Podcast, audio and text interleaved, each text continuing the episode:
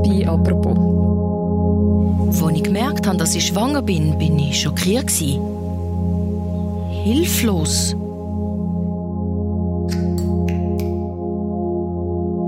Ich bin so da gehockt und habe so gedacht, boah, wenn die wüssten,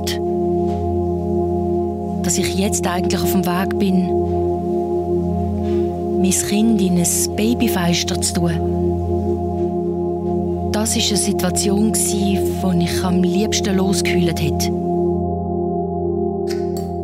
Vor 20 Jahren, am 9. Mai 2001, ist in Einsiedl das erste Babyfenster der Schweiz eingerichtet worden. Das ist ein Ort, wo Frauen anonym ein Baby abgeben können, wenn sie in Not sind. Unterdessen gibt es schweizweit acht so Fenster. Woher kommt die Idee? Wieso ist sie auch so umstritten? Und was passiert eigentlich mit den Babys, die dort abgegeben werden? Über das rede ich in der heutigen Folge vom Podcast «Apropos» mit der Inlandredaktorin Salome Müller. Mein Name ist Mirja Gabatuller. Hallo Salome. Hoi Mirja. Salome, was ist ein Babyfenster genau? Wie muss man sich das vorstellen, wenn eine Frau dort ihr Kind abgeben will?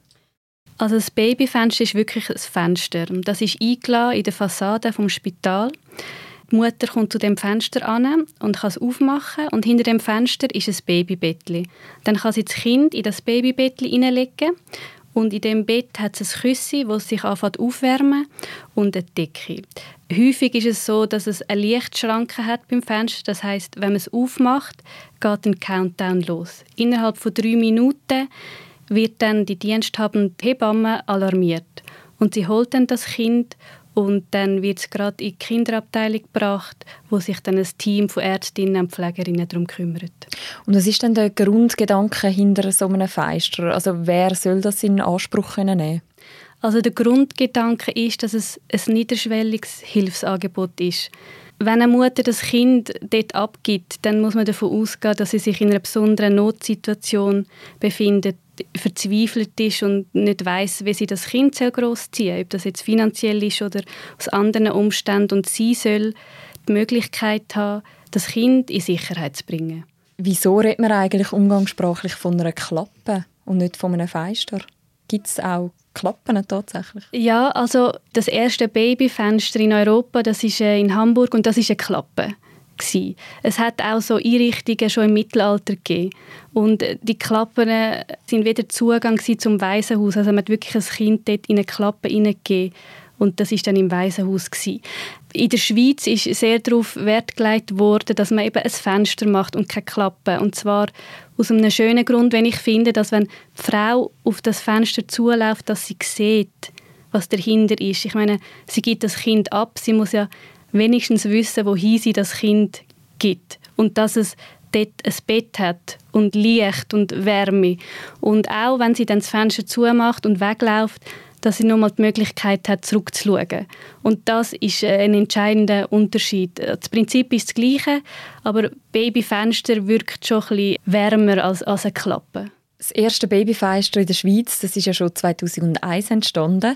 Kannst du uns nochmal mitnehmen in diese Zeit? Wieso ist man damals auf die Idee gekommen, so ein Babyfenster einzurichten? In den 90er Jahren hat es in der Schweiz mehrere Fälle gegeben, wo Kinder ausgesetzt worden sind oder auch getötet. Man weiß von 13 Kindern. Es hat dann auch 1999 am Ufer vom Silsee ist ein Säugling gefunden worden, ein kleiner Bub, wo die Spaziergängerin das Kind gesehen hat, ist, ist der Bub tot gewesen. Die Bevölkerung ist recht bestürzt und, und man hat wenig gewusst, äh, was man macht. Und dann hat äh, der Herr Dominik Mückler hat ähm, per Zufall, wenn er mir erzählt hat, einen Artikel gelesen über eine Babyklappe in Hamburg. Das ist die erste in Europa. Das ist 2000, im Jahr 2000 eröffnet worden. Und dann hat man sich überlegt, ob das eine Möglichkeit könnte sein, um so Kindesaussetzungen und Kindstötungen zu verhindern. Wir hören mal rein, wie sich der Reto Jäger, der ehemalige Direktor vom Spital Einsiedeln, eben an den Fall am Silsee erinnert. Er hat äh, im Silsee ein ausgesetztes Baby aufgefunden, etwa ein Jahr vorher, bevor das passiert ist, wo man dort den Tod aufgefunden hat. Und da hat man einfach festgestellt, es gibt keine Auffangeinrichtung für äh, solche Notsituationen, wo eine Mutter ihr Kind nicht kann bei sich behalten kann und dann eben zu so einer dramatischen Lösung muss ja, kommen. Das ist der Reto Jäger, der ehemalige Direktor vom Spital Einsiedeln, in einem Beitrag vom Blick. Also eben damals ist es wiederum gegangen, so Tötungsfälle zu verhindern. Wenn wir jetzt mal zurückschauen, 20 Jahre später, wie hat sich denn das seither entwickelt? Also wenn man zurückschaut und man weiß, es sind insgesamt jetzt in den vergangenen 20 Jahren 27 Babys abgegeben worden und das letzte, vorläufig das letzte, übrigens vor ein paar Wochen in Bern, muss man sagen, einerseits das Angebot wird genutzt. Man weiß natürlich nicht, im Vergleich zu wie vielen Fällen, wo man können verhindern dass ein Kind getötet wird oder, oder sonst ausgesetzt wurde. Also man kann wenig sagen, sind das jetzt 27 Kinder, die anders auf die Welt gekommen wären und ähm, im Verborgenen oder nicht. Aber man muss auch sagen, das Angebot wird genutzt. Das sind natürlich Extremfälle. Es sind, eben, wenn man von 27 Kindern redet, das sind nicht wahnsinnig viele, aber die vergangenen zehn Jahre zum Beispiel ist jedes Jahr mindestens ein Kind im Babyfenster abgegeben worden. Es gibt unterdessen ja auch nicht nur noch ein Babyfenster, sondern mehrere. Genau, also es gibt insgesamt acht. Das in Einsiedler war eigentlich recht lang das einzige. Gewesen. Das zweite ist dann in Davos erst 2012 aufgegangen und das letzte 2016 in Sion. Und die Frauen, die ihre Kinder dort abgeben, die bleiben ja anonym, aber weiß man trotzdem irgendetwas über die? Man weiß nicht so viel über sie, weil, weil das die Schwierigkeit ist, dass die Frauen unerkannt bleiben und halt all das Biografische in den meisten Fällen unbekannt bleibt. Aber es gibt äh, eine große Studie aus Deutschland, wo sich auch mit dem Thema anonyme Geburten und, und Kinder in Babyklappen befasst hat. Und dort kommt einfach heraus, dass es das Gründe für die Notsituation vielfältig sind. Also das kann mit einem illegalen Aufenthaltsstatus zusammenhängen. Es kann sein, dass die Frauen von der Partner oder der Familie irgendwie unter Druck gesetzt werden.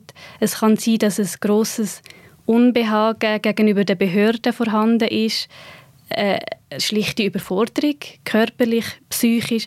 Also das sind so wie die Rahmenbedingungen, wenn man, sagt, wenn man von einer Notsituation redet. Aber konkret, was individuelle Fall ist, das weiß man eigentlich nicht. Vor einem Jahr hat die Mutter beim SRF auch anonym erzählt, wieso sie ihr Kind abgegeben hat. Wir hören hier mal kurz rein. Als ich gemerkt habe, dass ich schwanger bin, bin ich schockiert. Hilflos. Weil ich auch nicht gewusst habe, wie soll ich das stemmen? So allein. Das Finanzielle. Also das Kind wird nicht nur mit Liebe groß. Dann ohne Partner. Das sind in dem Moment die grössten Ängste. Gewesen.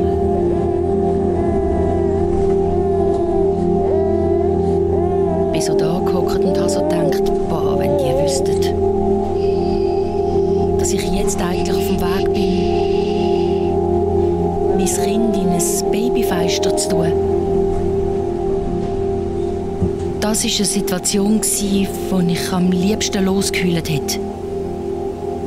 Und ich glaube auch, wenn jetzt dort jemand gewesen wäre, der mich angesprochen hätte, ich glaube, dann wäre alles zusammengebrochen.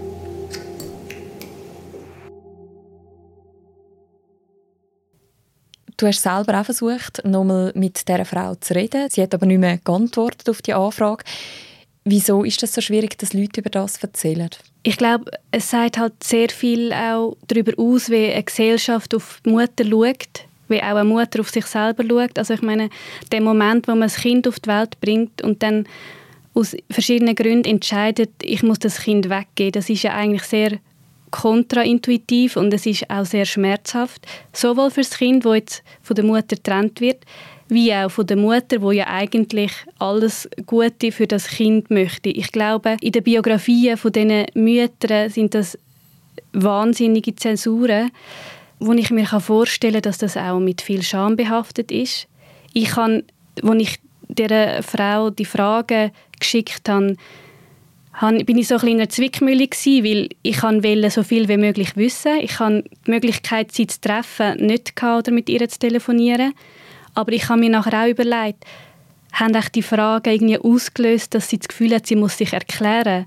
Und das war überhaupt nicht meine Absicht gewesen, aber ich glaube, das zeigt so ein die Schwierigkeit, dass man als Frau, wenn man darüber redet, wenn man das gemacht hat, das Gefühl hat, man muss erklären. Und ich glaube, für sie selber kann sie sich das wahrscheinlich auch nicht restlos erklären. Es gibt einfach Umstände im Leben, wo einem zwingen, etwas zu machen, wo, wo irgendwie eine Eskalation bedeutet. Und wenn man nachher zurückblickt, ist die Eskalation ja nicht mehr spürbar. Und ich nehme an, das hat damit zu tun, dass sie dann nicht mehr geantwortet hat. Mhm. Auf der anderen Seite stehen ja eben die Babys, die abgegeben worden sind, 27 sind es bis jetzt. Was passiert denn mit diesen Kindern, wenn sie mal in diesem Babyfeister abgegeben worden sind? Also wenn ein Kind abgegeben worden ist, wird das ja von dem Team aufgenommen und umsorgt. Also da werden Gesundheitschecks gemacht, es wird gefüttert. Meistens bleibt es wenige Tage im Spital. Ähm, es kommt dann von der Behörde Vormund über und Kindes- und Erwachsenenschutzbehörde, also KESB, kümmert sich um das Kind. Das heißt, sie schaut für eine Pflegefamilie, wo das Kind meistens vorübergehend hinkommt, bis es dann in eine Adoptivfamilie kommt. Oft sind eben die Mütter in einer Notsituation. Du hast das auch schon erwähnt. Haben Sie dann die Möglichkeit, später noch Kontakt zu diesen Kindern aufzunehmen? Oder ist dann wirklich, wenn Sie es abgeben haben, ist quasi einfach das Fenster zu? Wenn Sie, wenn Sie das Kind abgeben, beim Babyfenster hat es dort einen Brief. Der Brief heißt Brief an die Mutter. Das ist auf mehreren Sprachen. Steht dort, was sie machen können. Also einerseits steht, hey, äh, wir, wir verstehen, du bist in einer schwierigen Situation, mach dir keine Sorgen, das Kind ist in Sicherheit. Es, stehen Kontaktangaben von der Behörde, wo man sich daran wenden kann. Und es steht auch explizit, dass die Mutter sich melden darf. In der Hälfte der Fälle, die wir jetzt in der Schweiz haben, also in der Hälfte von den 27 Fällen, ist es so gewesen, dass die Mütter sich gemeldet haben innerhalb der ersten Monate. Und sechs davon Mütter haben dann auch das Kind zurückwollen. Es ist jetzt nicht klar, ob die all das Kind haben können zurückholen weil die müssen jetzt erstmal beweisen, dass sie Mütter sind von dem Kind. Das heißt, sie müssen einen DNA-Test machen und dann müssen sie halt auch von den Behörden überprüft werden, sind sie fähig, das Kind großzuziehen. Aber wichtig scheint mir und was ein für das Konzept Babyfenster spricht, ist, dass es wie eine Denkpause gibt für die Mütter. Also sie haben eine Perspektive, sie wissen, ich schaffe das mit dem Kind nicht, ich kann es dort hingeben. Das heißt, sie hat einen Moment Ruhe. Sie kann sich erholen von der Geburt. Man darf nicht vergessen, die Geburten sind wahrscheinlich allein, also irgendwo im Keim gemacht worden, alleine. Und dann kann die Mutter die Zeit nutzen, zum Verschnaufen, sich erholen, vielleicht auch zu schauen, gibt es Möglichkeiten, gibt es Eltern, wo, oder die eigenen Eltern, die mir helfen bei dem Kind. Und das veranlasst dann viele Frauen, sich wieder zu melden. Wir sind jetzt schon sehr nah dran. Die Babyfeste sind ja rechtlich recht eine Grauzone. Kannst du uns da noch mal erklären, wieso? Ja, also eigentlich hat jedes Kind das Recht darauf zu erfahren, wer seine lieblichen Eltern sind. Das wird verletzt, indem das Kind anonym abgegeben wird. Und jede Mutter in der Schweiz zumindest hat auch eine Meldepflicht. Das heißt, wenn sie ein Kind gebärt, muss das gemeldet werden.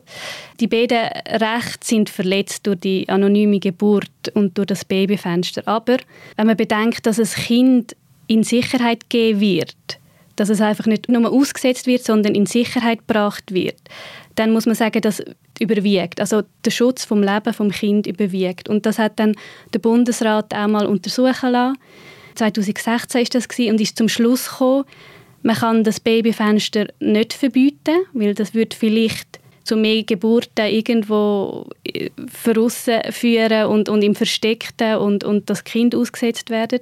Man kann es aber auch nicht legalisieren, indem man sagt, die Rechte quasi wird verletzt, aber das ist legal, das geht nicht. Aber man kann sie tolerieren und sagen, das ist einfach ein Ausweg in einer Notsituation.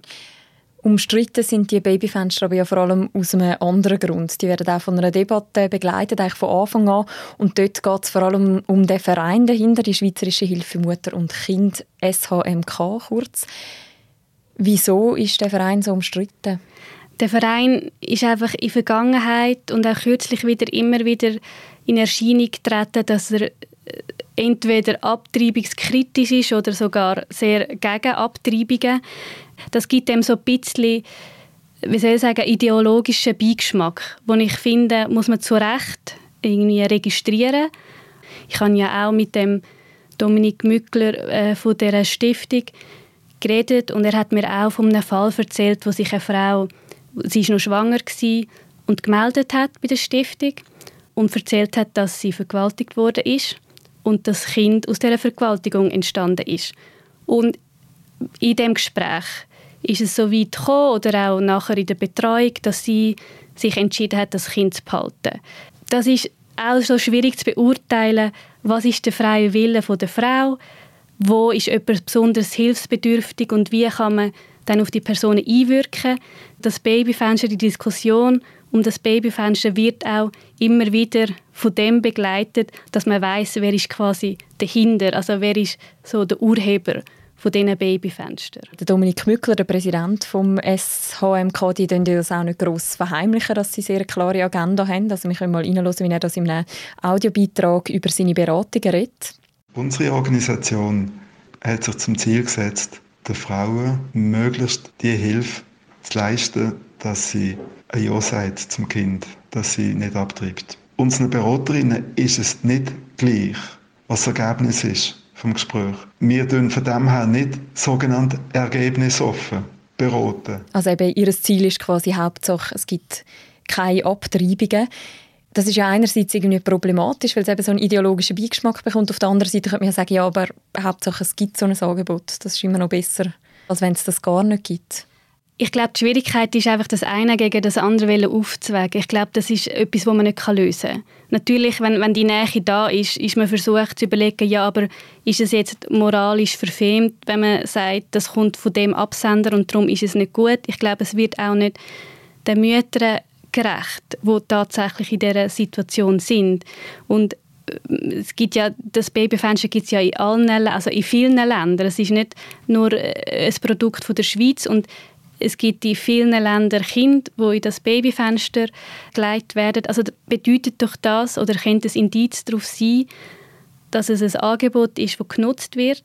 Und ich habe einfach das Gefühl, in diesen Fällen hat es sich gelohnt, dass das Babyfenster gibt. Und ich glaube, man muss pragmatisch sein schlussendlich bei der Beurteilung, ob das Babyfenster zulässig ist oder nicht. Wie groß ist denn der Einfluss von dem Verein heute noch bei den Babyfenster? Es gibt ja acht in der Schweiz und bei sieben sind sie eigentlich Mitbetreiber. Auf eine Anfrage von mir bei einem Spital, äh, wie sie das sehen, die Zusammenarbeit mit genau dieser Stiftung, wo ja eben als Abtreibungsgegner immer wieder in Erscheinung tritt, hat man das nicht kommentieren ich habe vorher von, dem, von einem pragmatischen Umgang geredet und ich glaube, das ist auch ein bisschen die. Es soll jetzt nicht auf, auf dem Rücken der Schwächsten irgendwie noch so etwas Ideologisches ausgetragen werden. Gibt es denn für Frauen, die kurz vor der Geburt oder kurz nach der Geburt in eine Notlage kommen, auch Alternativen zum Babyfeister? Ja, die gibt es. Man nennt das äh, sogenannte vertrauliche Geburt. Das bedeutet, dass Frauen eben nicht alleine gebären müssen, dass sie in ein Spital gehen wo sie begleitet werden, während und auch nach der Geburt. Sie müssen irgendwo ihre Identität offenlegen, das wird dann aber vertraulich behandelt. Besser ist das natürlich, weil, weil die Frau ist ja während der Geburt auch in einer außerordentlichen Lage. Da kann auch vieles schief gehen. Plus ist die Überlegung, dass wenn die Frau betreut ist, auch nach der Geburt, dass sie nochmal in Ruhe kann überlegen kann, was gibt es für Alternativen. Also vielleicht kann ich das Kind gleich behalten, vielleicht kann ich es in eine Pflegefamilie gehen und hole es wieder, vielleicht habe ich jemanden, wo, wo mich kann unterstützen kann, den ich jetzt gar nicht bedenkt habe. Das läuft alles recht begleitet ab. Das Problem ist einfach bei der vertraulichen Geburt, dass, sehr, also dass die meisten nicht wissen, dass es das gibt und dass auch die einzelnen Spitäler kaum Erfahrung haben im Umgang damit. Das heißt, man müsste es schaffen, das bekannt zu machen, dass eine Frau auch wirklich die Wahl hat. Will ich jetzt gleich das Babyfenster nutzen oder wäre das, wäre das etwas, was für mich in Frage kommt? Kann man trotzdem sagen, nach 20 Jahren, dass das Babyfenster eigentlich eine Erfolgsgeschichte ist? Die Frage ist halt, an was misst man Erfolg? Ich würde einfach sagen, 27 Kinder, die überlebt haben, die meines Wissens nach gesund sind und am Weg in ein selbstständiges Leben sind. Ich glaube, das muss man sich weh im Hinterkopf behalten und für die hat es sich gelohnt. Und insofern würde ich sagen, auch im Wissen, dass jetzt gerade das Jahr wieder ein Kind ausgesetzt wurde, ist, es gibt immer wieder so Fälle, wo es nötig macht, dass eine Frau sich irgendwo hinwenden kann. Und ähm, ich würde sagen, die Praxis hat sich bewährt, ja. Danke vielmals, Salome, für das Gespräch. Danke, Mirjam. Das war eine weitere Folge von «Apropos», einem täglichen Podcast vom «Tagesanzeiger» und von der Redaktion Tamedia. Der Podcast gibt es morgen wieder. Bis dann, macht's gut. Ciao zusammen.